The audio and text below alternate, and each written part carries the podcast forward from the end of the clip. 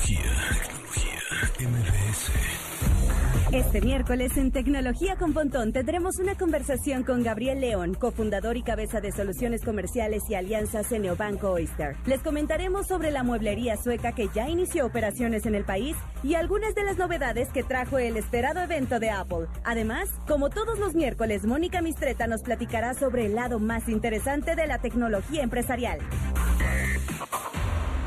Tecnología. En MBS Radio. Una hora de lenguaje analógico trascendido a digital. Gadgets, gadgets, tendencias. Tecnología vestible y avances que prueban que vivimos en la era que alguna vez soñamos como el futuro. Con José Antonio Pontón. Tecnología en MBS Radio. Hola amigos, ¿cómo están? Son las 12 con 3 minutos. Mi nombre es José Antonio Pontón. Esto es Tecnología MBS, arroba Tecnología MBS, Twitter, Instagram. Síganos porque ahí ponemos ligas, datos interesantes, fotos o stories que estamos haciendo en este preciso momento en nuestra cuenta de Instagram, arroba, arroba Tecnología MBS. Bueno, pues eh, ayer ya conocimos los nuevos iPhone, ¿no? Sa- salieron cinco productos. Justo fue en, a la hora del programa estaba sucediendo este keynote esta presentación de Apple y ahora sí ya tenemos eh, pues la carnita, el resumen, pues, ¿no?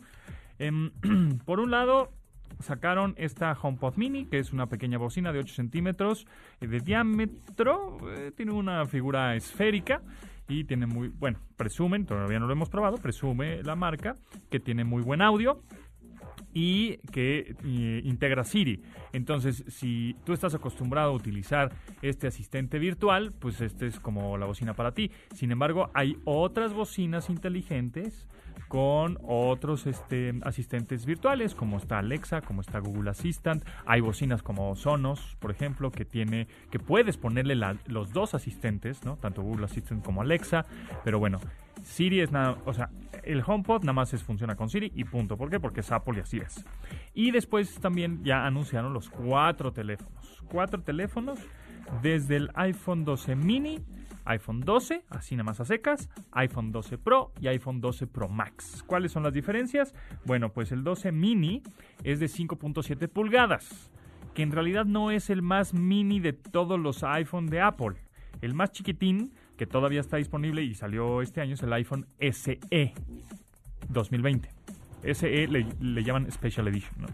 Que ese todavía conserva el botón, el Touch ID, el, el- botón central, pues, en, los marcos o en los biseles del teléfono, en la parte eh, inferior. Ese es de 4.7 pulgadas. Y luego está eh, en tamaño el iPhone 12 mini, que es de 5.7 pulgadas. Pues es un tamaño, me parece chico pero cómodo, ¿no? Como muy, muy versátil, muy rápido, muy, no sé, se me hace práctico, que no se te marca el, el, los, este, el teléfono en, en los jeans, ¿no? Así como grande. Yo ya tengo una marca en los jeans, ¿no les ha pasado que ya en los jeans tienen una marca así como la de la cartera en las, en las pompas, pero tienen en, en el en el bolsillo eh, frontal ya una marca por el teléfono celular que es enorme. Bueno, pues ese es el iPhone 12 mini de 5.7 pulgadas, que va a costar, va a empezar desde los 20 mil pesos, que es, digamos, el más económico, ¿no? 20 mil pesos de 64 gigabytes. Después está el, el iPhone 12 a secas, que ese iPhone 12 tiene una cámara dual, es una cámara, eh, son dos lentes, un gran angular, que es el tradicional, y el ultra gran angular, que es el que abre más la toma y se ven unas, unas fotos pues, espectaculares, se ven muy bien.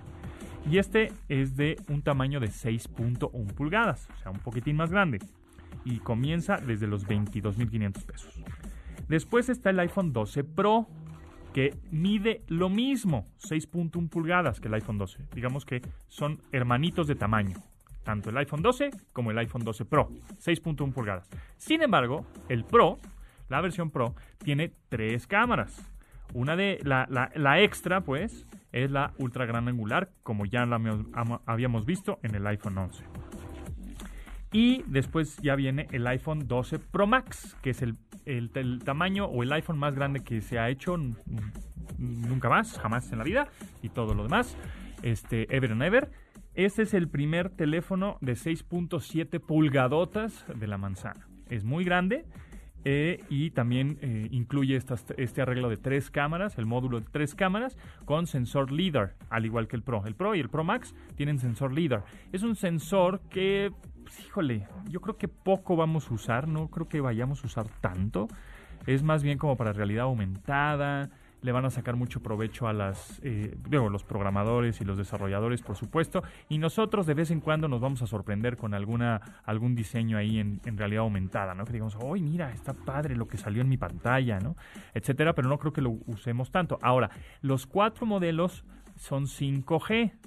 Está bien, ¿no? Es que bueno que sean 5G, están listos para el futuro. En algunos países ya funcionará la 5G, pero en México, pues apenas estamos haciendo algunas pruebas en algunas zonas. Todavía no es como que la gente se, pueda conectar a esta red 5G. Yo calculo que por ahí del 2022, 2023 se va a ir popularizando más este, esta quinta generación de la red, la 5G, ¿no? Entonces, bueno. No importa si nunca has escuchado un podcast o si eres un podcaster profesional. Únete a la comunidad Himalaya. Radio en vivo. Radio en vivo. Contenidos originales y experiencias diseñadas solo para ti. Solo para ti. Himalaya. Descarga gratis la app. ¿Podrías tener un iPhone 5G? Pues sí, pero no, lo vas no le vas a sacar el jugo a la red porque en México pues no está disponible. Entonces te vas a estar conectando a la red 4G o 4.5G en este caso, ¿no? Entonces, bueno, todos también puedes sumergirlos a 6 metros em, eh, abajo del agua por media hora, ¿está bien?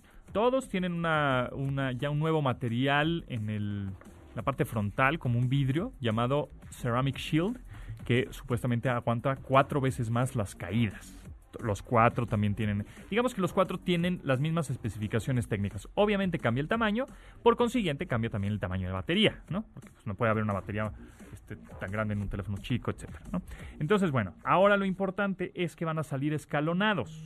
Ahí les va cómo, cómo está el rollo.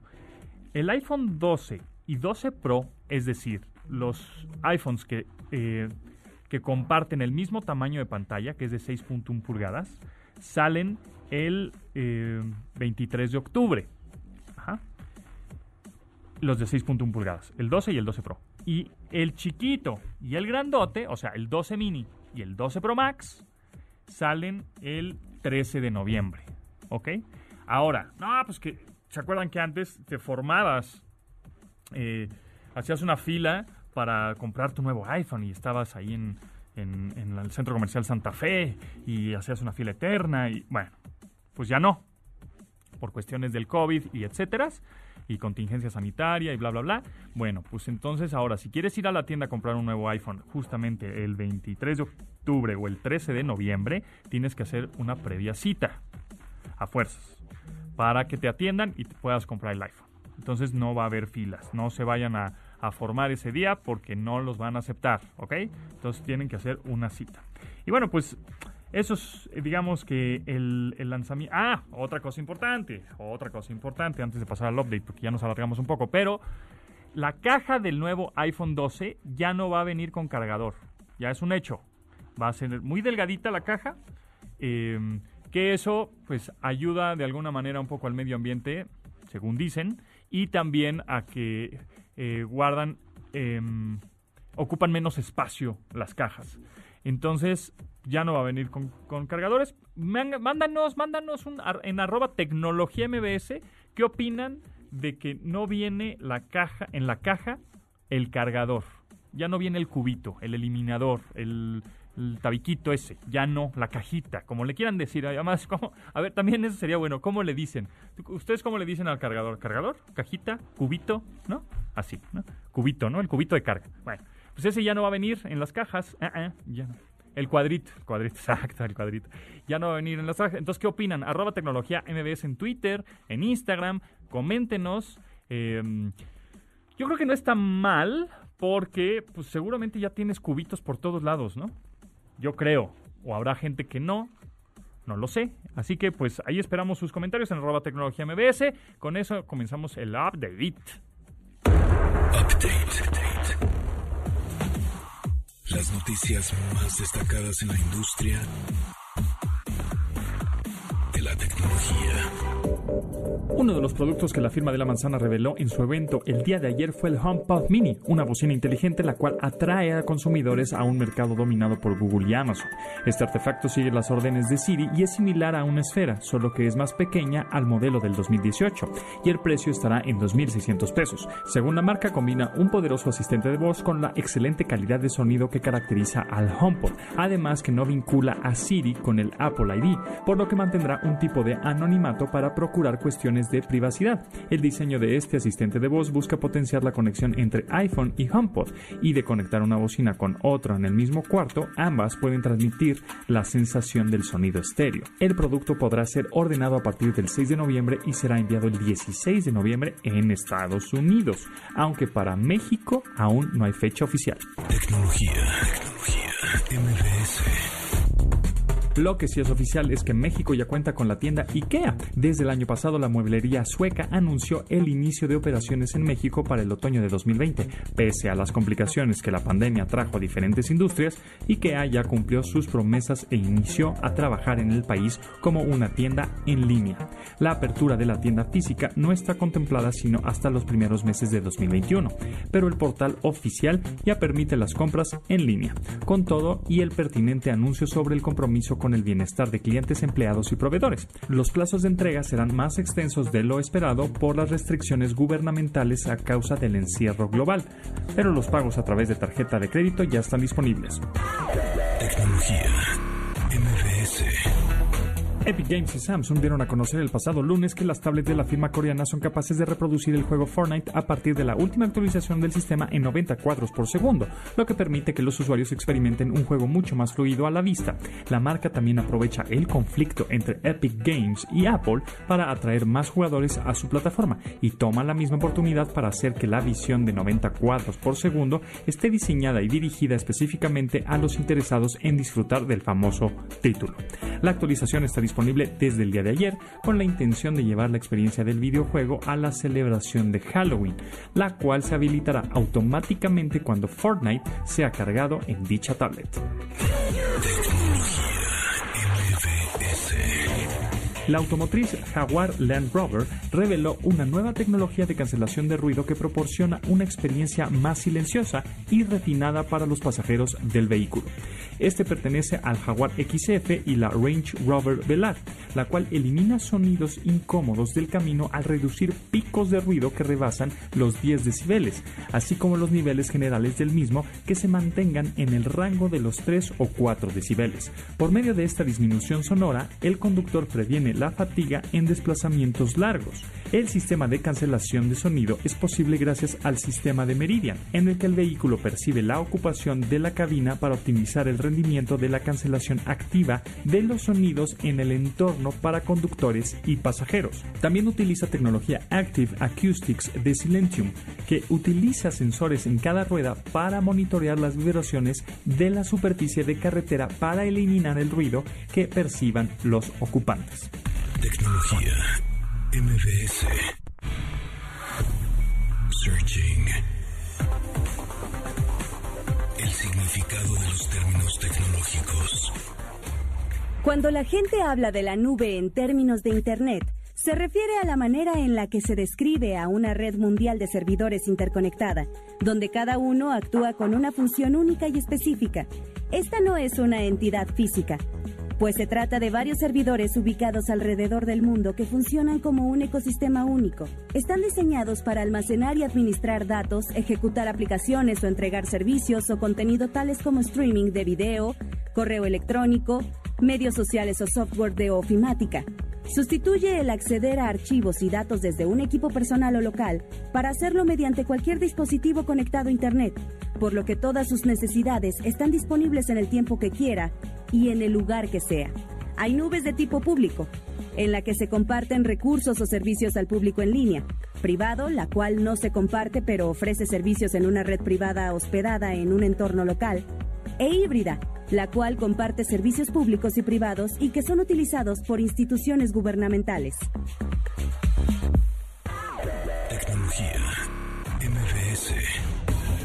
Tenemos regalos, o sea, boletos para el concierto, concierto digital Guadalajara Rock.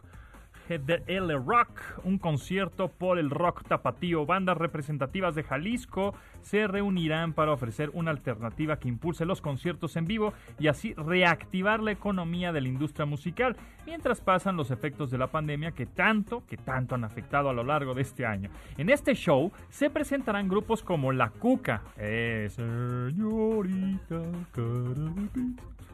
Rostros Ocultos, eh, Nata Fanco y la legendaria banda La Revolución de Emiliano Zapata. Este show forma parte de los conciertos de hashtag Ocesa Irrepetible y se llevará a cabo el próximo domingo 18 de octubre a las 6.30 de la tarde. Así que este domingo llamen, no hay límite, no hay límite cortesía, tenemos muchas, así que 55 51 66 1025 para que escuchen la voz de It's One, nuestro asistente virtual personalizado y humanoide. Síguenos en Instagram, arroba, como arroba, tecnología MBS. Y manda tus mensajes de voz. Algoritmo. Música en tecnología. This is America. Don't catch you slipping now. Don't catch you slipping now. Look what I'm whipping now. This is America. Don't catch you slipping now. Estamos escuchando a Childish Gambino con casi 13 millones de vistas durante sus primeras 24 horas en YouTube y más de 690 millones a la fecha. This is America es uno de los más importantes éxitos musicales en la carrera de Donald Glover, actor y músico norteamericano que ganará eh, reconocimiento gracias a la serie de televisiva Community. La letra de la canción hace mención de la cultura afroamericana en Estados Unidos, así como la violencia con armas en el país y la mención del tema de brutalidad policial, con música que contrasta coros gospel con cadencia trap y melodías sincréticas. El sencillo fue la trigésima primera canción en debutar en el primer lugar del Billboard Hot 100 con 78 mil descargas vendidas y 65.3 millones de escuchas tan solo en Estados Unidos.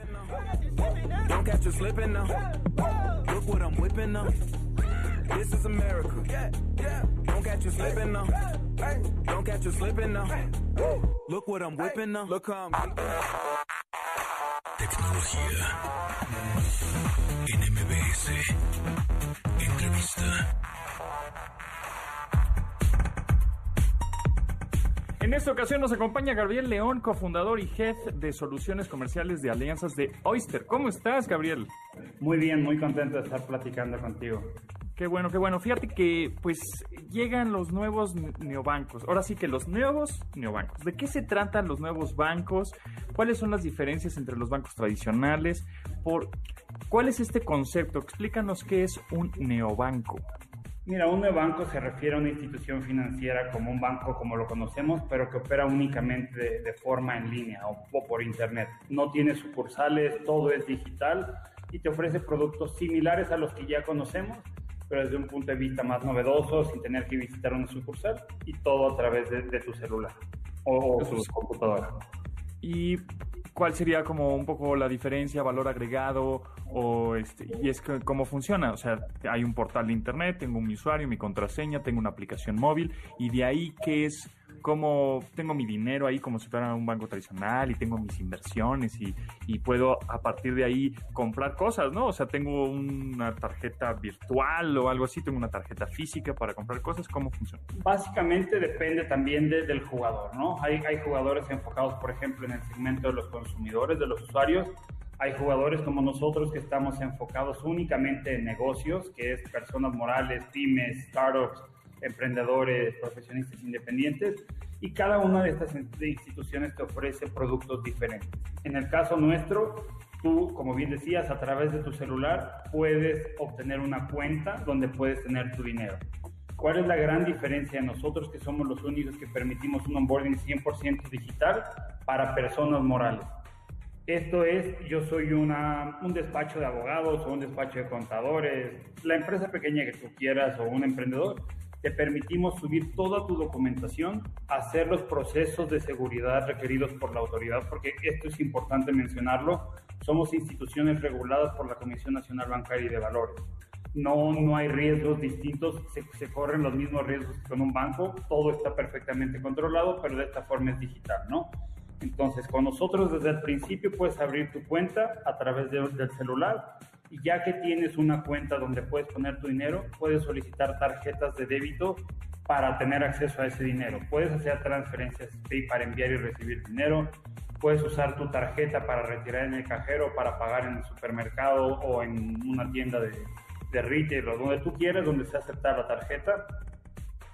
Y además tenemos, nosotros estamos empezando a ofrecer otro tipo de servicios. Ahorita ya habilitamos el pago de servicios en línea, donde con tu misma cuenta puedes pagar tu acceso a Internet, puedes pagar tu línea telefónica, la luz, el agua, todos estos servicios que, que las empresas y las personas necesitamos pagar. Estamos por lanzar nuevos productos que muy pronto se van a entrar. De hecho, creo que hoy, hoy justo es el lanzamiento de, de uno muy interesante que vamos a platicar eh, se trata de créditos, líneas de, créditos instantáneos para nuestros usuarios y a partir de ahí iremos creando otro tipo de, de soluciones ¿no? que vamos a, a, complementar por ahí, que podrían ser a lo mejor otro tipo de créditos, una, como una tarjeta o como factoraje, distintos mecanismos que permiten a las empresas desarrollarse. Y lo más importante, eh, esto lo, lo quiero recalcar, en esta época donde estamos viviendo una situación desafortunada con la pandemia, estas personas o estas empresas jamás tienen que pararse en una sucursal. Todo es remoto, el servicio, tenemos servicio a clientes disponible todo el tiempo, también es remoto, no necesitas viajar a una sucursal para ver al ejecutivo, para firmar documentos, todo se hace desde tu área. Hemos visto justamente, Gabriel, tú como especialista ya más o menos en finanzas digitales y virtuales, eh, hemos visto muchas fintechs, eh, muchos eh, eh, neobancos que están saliendo últimamente y ahora con, justo como dices, la pandemia, pues todavía salen más. Eh, ¿Cuándo calculas que le digamos adiós al efectivo? Híjole, la verdad es que personalmente lo he combatido desde que terminé la escuela, he estado trabajando en instituciones, pero todavía siento que le falta, le falta tiempo y ha pasado algo que en lugar de, de, sumar esfuerzos para concentrar todo, por ejemplo, en, en tarjetas de débito, de crédito, ahora salimos con coding, luego entonces como que no hemos concentrado los esfuerzos en uno solo, entonces es como con el voto útil cuando lo mencionan, ¿no? Pues aquí tenemos que concentrarnos en una cosa, no en distintas herramientas. Es, es bueno, pero al final la gente que usa las distintas herramientas de repente es la misma porque la gente nueva dice, son, son distintas y no sé cuál usar. Entonces es complicado. Yo sí, yo sí creo que le faltan por lo menos una década. Eh, ahora ya estamos empezando a adaptar CODI y ya vienen las criptomonedas a México también. Entonces, te digo, son, aunque son herramientas muy útiles, parecieran distractores de repente para la gente que los, los impide a, a esto, ¿no? Sin embargo, servicios que llegaron a México como Uber, como Netflix, como Spotify, que han hecho que la gente empiece a, a pensar de manera digital son bastante relevantes porque pues ya te ayudan a ir poco a poco llevando con tu tarjeta, ¿no? A mí hace años me tocó lanzar la aceptación de pagos en OXXO para comercio electrónico. Ahora he visto cómo eso ha bajado, ¿no? Cuando en aquel momento era relevante porque la gente tenía mucho miedo, hoy ese miedo se empieza a perder, empieza a crecer la, la parte digital y te digo, yo creo que puede pasar en unos 10 años en Latinoamérica. Otros países más, más sofisticados en temas financieros seguramente se pueden hacer en los siguientes 3, 4 años, ¿no? ¿Cuál podría ser el valor agregado de, eh, o, o, es más bien van a coexistir tanto el neobanco como el banco tradicional? Es decir, como ya sea como pyme o como persona moral, tengo mi cuenta en donde a través de ahí pues cobro y pago este nómina y etcétera y todo lo deposito a los empleados, etcétera. Y por otro lado, pues también soy un usuario final, ¿no? Que pues tengo mis propios gastos, etcétera. ¿Cuál podría ser el valor agregado que ofrece un neobanco, uno, uno de estos bancos eh, digitales, 100% digitales, nacidos digitales, con un banco tradicional, que también los bancos tradicionales pues están viendo que las fintechs están haciendo desarrollos, cosas muy interesantes y no se quieren quedar atrás. De nuevo yo voy a hablar por Oyster, creo que en el caso de nosotros es el interés por resolver los problemas de los usuarios. La banca tradicional es una estructura fuertísima que dudo que algún día desaparezca, pero ellos ya por el nivel de, de, penetración que tienen, sus metas van en términos de rentabilidad. Entonces te cobran los intereses altísimos, te te dan productos buenos, van por los grandes corporativos, pero las pymes estuvieron olvidadas por años. Nosotros llegamos y no llegamos copiando un modelo del Reino Unido o de Brasil. O de, nosotros llegamos entendiendo los problemas que tienen las, las empresas en México y resolviéndolos. Nosotros mismos somos una pyme en este momento. Tenemos dos años de que, de que abrimos la oficina en México y no tenemos una tarjeta de débito, trabajando con un banco tradicional. Entonces, pues, hay que estar pagando los gastos de la oficina con tu tarjeta personal, luego haciendo el expense report y todo esto.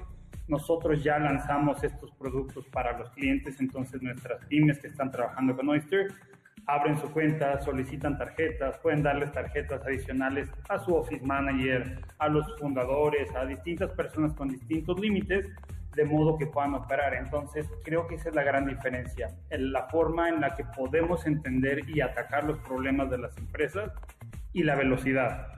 Para un banco, yo, yo fui consultor y trabajé en bancos, hacer desarrollos tomaba meses para hacer un cambio pequeño nosotros mismos hemos, eh, como todas las startups, hemos cometido ciertos errores, en, por ejemplo, en la comunicación.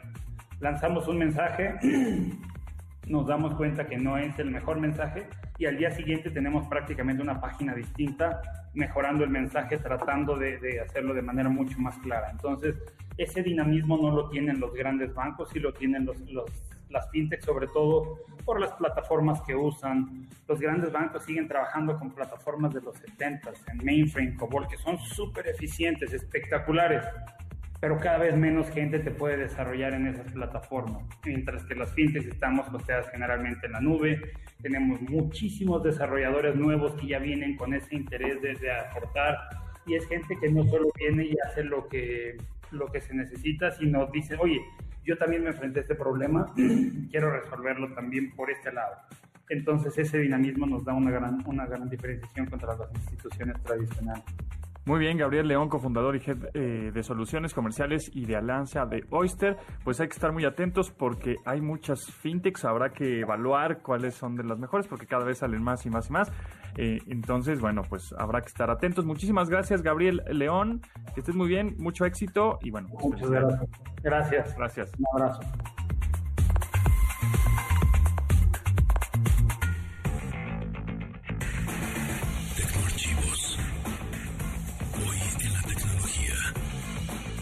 El 14 de octubre de 1884, George Eastman recibió la patente de la película fotográfica. Esta invención revolucionó la fotografía al utilizar papel cuché y rollos en lugar de pesados platos secos de vidrio para reproducir las imágenes.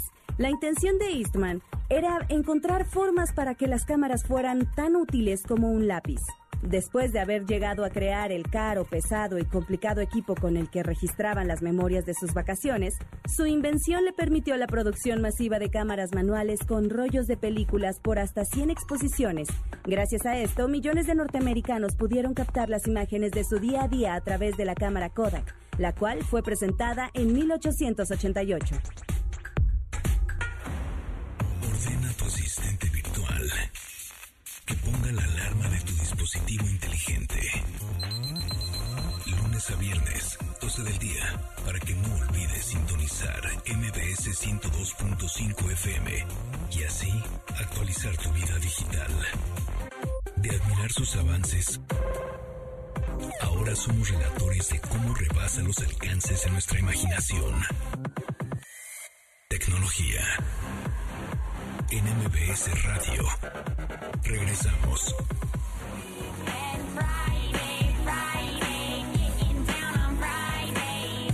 Rebecca Black, Friday, aunque hoy es miércoles.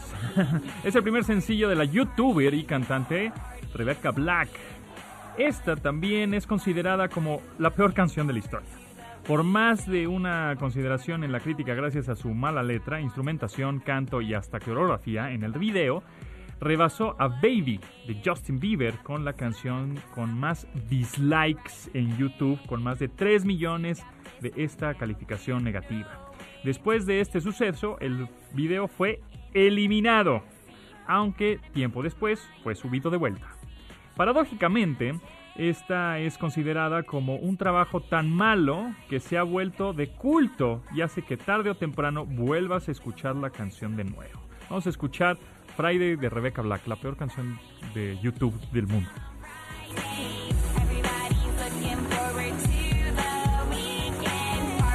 Es que sí está horrible, perdón.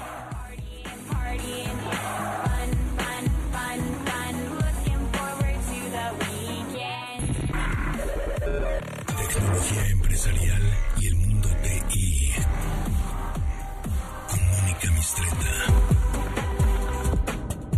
Mónica Mistreta, miércoles de Mónica con M de Mónica Mistreta y M de miércoles está aquí y platicando de música rápidamente, este, ¿qué, qué rolas te gustan? ¿Qué, ¿Cuál es tu banda favorita? ¿Eres rockera? ¿Eres popera? Dios. ¿Reggaetonera? No, no, no, regotonera nada, Puerquera. nada, nada.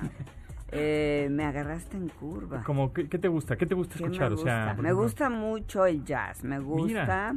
el bossa nova, Órale, bien. pero también me gusta el rock, Bien. eh, me gusta el rock pop, Bueno, bueno. eh, me gusta, o sea, es bastante ecléctica. Versátil. Sí. Pues un día tráete una rola y la ponemos. Ah, o sea, órale, algo te guste que, tenga que ver con tecnología o que te acuerdes. Mira, con esta rola conocí a fulano y tal, O con esta rola es muy digital. O con, no sé, algo que tenga que ver con. Ah, con tech. seguro, seguro me voy a O, o esta algo. la tenía en mi iPod viejito y siempre la escuchaba. No sé, no sé. Algo así la ponemos. ¿va? Vale, vale. Órale. Bueno, vamos a hablar de algo interesante que se oye muy sofisticado. Sí. Que es el Zero Trust. Zero Trust. O sea, hace. ¿Qué? O sea, hace confianza cero. O sea, dícese de la acción, De la acción de no confiar en las personas. Se oye muy feo, pero así, pero así es. es. Híjole, sí. Es que mira, con esto de la pandemia Ajá. y de, ya habíamos hablado del trabajo remoto, ¿no? Pues resulta que en, en esta frenesí de vámonos todos rápido a nuestras casas a trabajar, eh, pues eh, los directores de sistemas descuidaron algunas puertitas y Se ventanas. les olvidó. Pues no se les olvidó, pero híjole, había que hacerlo rápido, entonces llévate tu compu, llévate la laptop, hazlo, ¿no? Y de repente se quedaban los puertos abiertos o mm, no, pues las, las em, Sí, pues- la gestión de accesos ya no se pudo monitorear o administrar como se hacía dentro del firewall de la oficina. Ahora estás fuera del, ¿no? Del, afuera de, de- de, digamos, O sea, hay del- muchas, tantas variables que algunas pues el- te- se te van. se por te ahí. van, o sea, ya puedes no puedes tener a los el- con- el el, 100% mismo control, control claro. de los usuarios como lo tenías antes. Luego Claro. también tienes gente que presta su computadora a sus hijos, a su esposa o que bajan aplicaciones que no Sí, deberían. me ha pasado, que- mira, me ha pasado. O sea, te mandan un mail encriptado. Es que only for your eyes que te ponen, ¿no? Sí. Solo para tus ojos, no se lo enseñes a nadie. Puta, pues lo bajas y no lo puedo ver.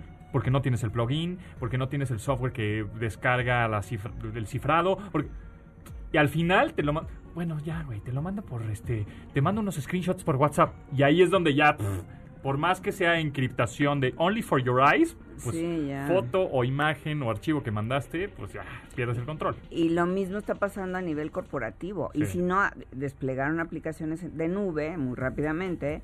eh, quizá tampoco cuidaron dónde iban a recibir los datos, quién iba a tener acceso a los datos, o crearon este tipo de usuarios privilegiados. Y los Como usuarios privilegiados, la- el administrador maestro, ¿no? Sí, este, estos, el, el sysadmin, que también se les conoce así Ajá. un poco, ¿no? Pero estos usuarios privilegiados en un contexto en donde ya otra vez no están dentro de los límites de un firewall o de una un, un, eh, acceso controlado, pues se vuelven peligrosos, ¿no? Y se sabe que hoy el, el 80% de las vulnerabilidades ocurren por credenciales débiles o comprometidas y que el, el abuso de privilegios también es, es un riesgo considerable. Eh, y, y entonces de ahí que varias soluciones eh, de seguridad estén incorporando este concepto del Zero Trust. Ok, y entonces... el. Zero Trust es, es un concepto que nace ya hace algunos años. El, el primero en promoverlo es Forrester, es una empresa de análisis. Em, y lleva, lleva varios postulados, ¿no? Es como un framework, es como una, una especie de mapa de ruta, digamos. Y, y hay unas siete consideraciones. Algunas de las más importantes son eh, la gestión de la identidad y el gobierno para apoyar el principio de privilegio mínimo, o sea, no, no darle todos los privilegios a alguien, sino dependiendo de tu comportamiento. Exacto, pero pues ¿quién te lo da? ¿Un humano? Sí, por supuesto, siempre te lo da un humano. Eh, sí, aquí todo es tener un montón de controles y de ida y vuelta, ¿no? Exacto. Eh, luego la autenticación adaptativa verificada por múltiples factores, es, esta famosa autenticación de doble, Sí, doble autenticación. Que, que, lo hemos visto como usuario final. Que, que cuando eh, la pones en Facebook o en Instagram, te dicen, ay, alguien está accediendo, eres tú Ponle que sí o ponle un número. Y no, o te mandan un, código, a tu, SMS, a tu, teléfono para que efectivamente sepas si eres tú el que estás accediendo. Estos, estos eh, autenticación de, doble factor, ¿no? sí, sí. Em, y permitir que las políticas de seguridad y acceso cambien dinámicamente en función del contexto, el estado del cliente y el riesgo percibido.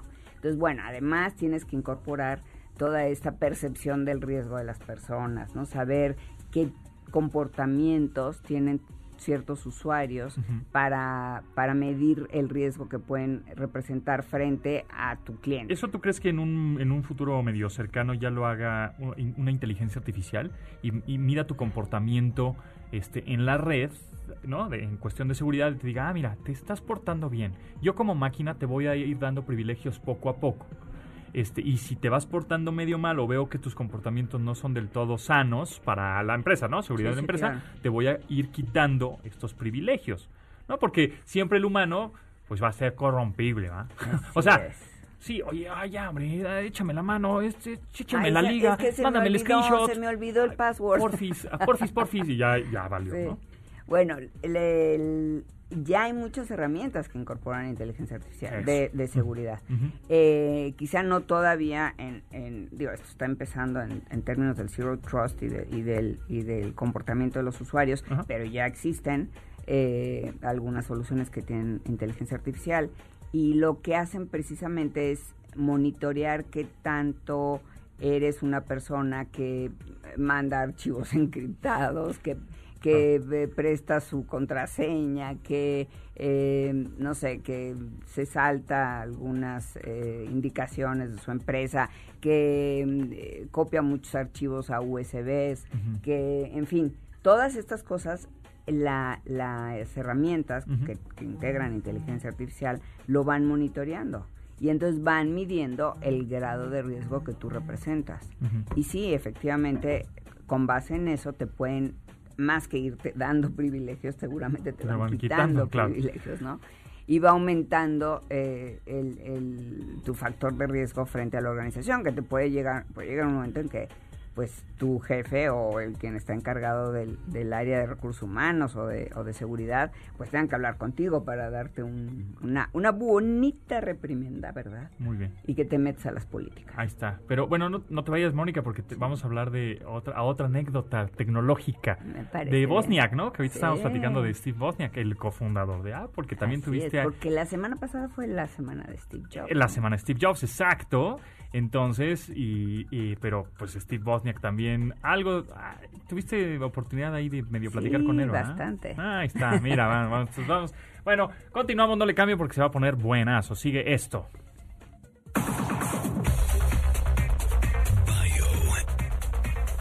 el personaje de la semana.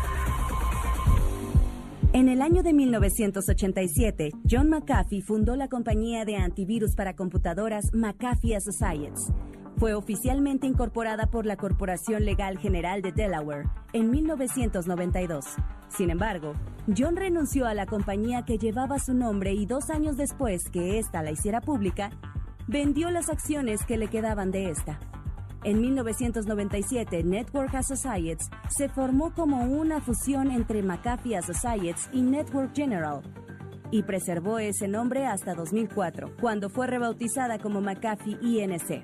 En 2010, Intel decidió comprar McAfee y la mantuvo como producto separado hasta 2014, cuando anunció que todos los productos de seguridad que tenían serían renombrados como parte de Intel Security, fiel a su personalidad compleja y controvertida, John McAfee expresó su alivio y placer al declarar que estaba interminablemente agradecido con Intel por librar su nombre de la terrible asociación con el peor software en el planeta según sus propias palabras. Sin embargo, John jamás se apartó del entorno tecnológico tras apartarse de la empresa de antivirus. De hecho, fundó otros tres negocios, Trivial Voice, el cual desarrolló uno de los primeros programas de mensajería instantánea, PowWow, primer programa de mensajería instantánea y chat por Internet para Windows, Sun Labs, creadores del software y Firewall, que controla el tráfico de redes saliente y entrante basado en reglas de seguridad predeterminadas. Además, invirtió en otros negocios como el desarrollo de antibióticos herbales, la venta de mansiones y otras empresas de seguridad en informática, además de ser los primeros en advertir sobre los riesgos de privacidad que traería el excesivo uso de teléfonos inteligentes. Instagram, arroba tecnología MVS. ¿Cómo imaginas el mundo en el año 2030? Estamos comenzando el principio del cambio nuevamente. Los robots la inteligencia artificial, realidades mixtas, Internet de las Cosas, nanotecnología, blockchain. Esta década será crucial. Esto es tecnología en MBS. Mónica Mistreta, seguimos aquí en 102.5 MBS. Vamos a platicar de la anécdota ahora que tienes con Steve Bosniak, Sí. cofundador de Apple. Tenemos cuatro minutitos. Ah, bueno, pues te digo rapidísimo. Estaba, eh, bueno, ya sabes que es también así un poco un, un personaje Sí. de, estos pues, mítico, ¿no? De alguna manera, porque es todo el tiempo... eh, Jobs era como el del Jo- business. Jobs era el del business y él era el, El- el algoritmo con patas. El técnico, digamos. Eh, o, eh, o Jobs era el rudo y él era el técnico. La cuestión es que en el libro de, quienes hayan leído el libro de Jobs, pues bueno, ya saben todo lo que pasó con Bosniak, eh, pero básicamente les puedo decir que Bosniak vive resentido.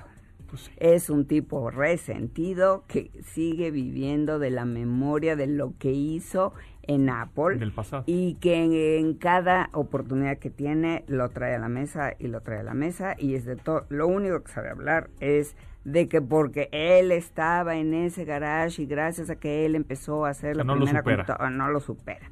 Entonces una vez me toca que me inviten a ser la conductora de un evento de una empresa in- india Ajá. muy importante Ok. en, en un resort de playa de estos súper, súper exclusivos y tienen como invitado eh, Principal. eh, principal, A el keynote speaker es Bosniak. Entonces me piden que pues lo vaya a saludar una noche antes para que nos presentemos porque yo voy a ser la maestra de ceremonias, Claro. nada más. Nada más. O sea, él va a dar Sí, tú vas a decir, y a con ustedes Steve. Wozniak, échate tu choro. Ajá. claro. Y después de su presentación, en lo que la gente agarra valor o para hacerle una ¿Alguna pregunta, pues yo, yo estoy ahí de, em- empezando a hacer una que otra pregunta en lo que la gente Se anima. se anima. Bueno, Claro. ah, a todo dar. Llego, me siento, a, vamos a su habitación, me lo presentan la gente de marketing que me había invitado. Ujú. Y entonces el señor se está, está gordito, ¿verdad? Y se está comiendo su buena Su- su- hamburguesota. baguetota. Ah, su hamburguesota. y entonces yo digo, ah, bueno, se ve que al, Provecho, al compadre, ¿no? señor el, es como el dólar, el peso le vale gorro. Exacto. Entonces dije, está bien. Y, y cuando le digo, bueno, ¿y de qué va a hablar? Me dice, ¿yo? Yo no voy a hablar de nada. ¿Cómo que no voy a hablar de nada? No, a mí me pagaron por venir a hacer una, una charla informal. Ah, A mí no me pagaron la, la tarifa completa. Chale. Entonces, los cuates de marketing se voltean a ver entre ellos como diciendo, Chale. oh my God. Porque ¿qué además él cobra a creo que como hacer?" 100 mil dólares. No, cobran una lana, ¿no? Sí. Entonces, ah, pues que no le han pagado la tarifa de speech y entonces él nada más venía a una charla A, informal. a platicar. Y, y, y entonces vol- me voltean a ver a mí como diciendo, pues help, ¿no? Ahora, Sí, ¿qué hacemos? sí, pues, y yo, bueno, ok, ok, yo, yo, ok, está bien, yo, yo, yo platico con usted.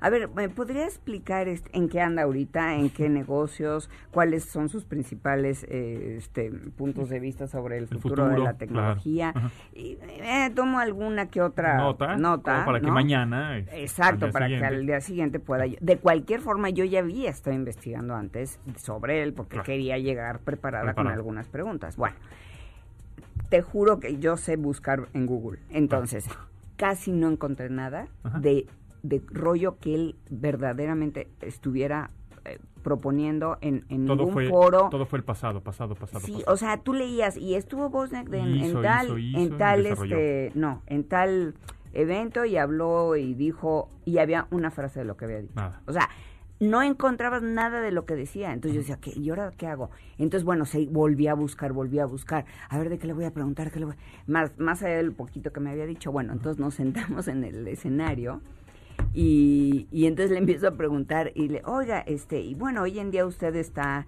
invirtiendo en inteligencia artificial. eh, es- es- entonces, ¿nos podría decir cuáles ve usted que sean las aplicaciones más importantes? Esto fue hace seis años, una Ujú. cosa así, siete años. Y, y me decía, eh, sí, la inteligencia artificial tiene un gran futuro en la industria. Y se quedaba callado. Está, Y entonces en ese momento yo, oh Dios. Entonces, em, bueno, con respecto al IoT, al IoT Ya, tenemos ya en el escenario. ya en el Madre escenario. mía. Y entonces no, me contestaba con monosílabos. Uf. Y en eso, y, y ya sabes, en el momento en que no sé qué pasó, Ajá. cualquier, no sé qué mencioné, Ajá. que dijo, ah, no, bueno, pero no como cuando yo estaba en Apple. Y ayer se arrancó. Y otra vez a No, la contar misma la, misma cantaleta y la misma anécdota de cuando estuvo. ah, no. No. En fin. Bueno, pero que- quedamos en, en To Be Continue, ¿no? Porque Sí. hay mucho, mucho más que decir de Steve Bosniak y de las anécdotas de Mónica. Y nos escuchamos próximo miércoles Así por es. acá en 102.5. Muchas gracias a Rodrigo en la producción al aire, a Neto en los controles, a Itzel en los teléfonos. Nos- nosotros nos escuchamos mañana. Gracias, Mónica. Gracias a ti. Nos vemos, que estén muy bien. Bye. MBS 102.5.